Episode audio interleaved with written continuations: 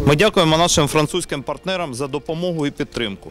Сьогодні 40 генераторів передано волонтерською асоціацією Протект Цивіл Франція. Вони нам допомагають з перших днів війни. І зараз ця техніка використовується на пунктах незламності, роблячи українців ще сильнішими.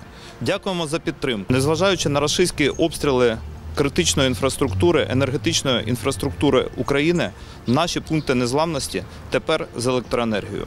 Дякуємо вам за підтримку. Бажаємо всім нам миру і перемоги.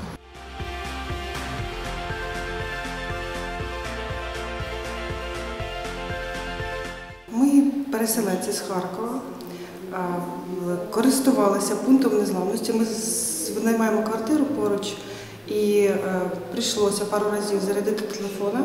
І ввечері прийшли з дитиною погрітися. Їх багато по місту, і що вони в доступі це дуже дуже важливо. Як було лячно, коли все відключали. Я думаю, що ця допомога з генераторами, то вона дуже на часі була. Ми дуже, я, я дуже вдячна. І я, я спокійніше себе почуваю, як знаю, що е, така допомога є поруч.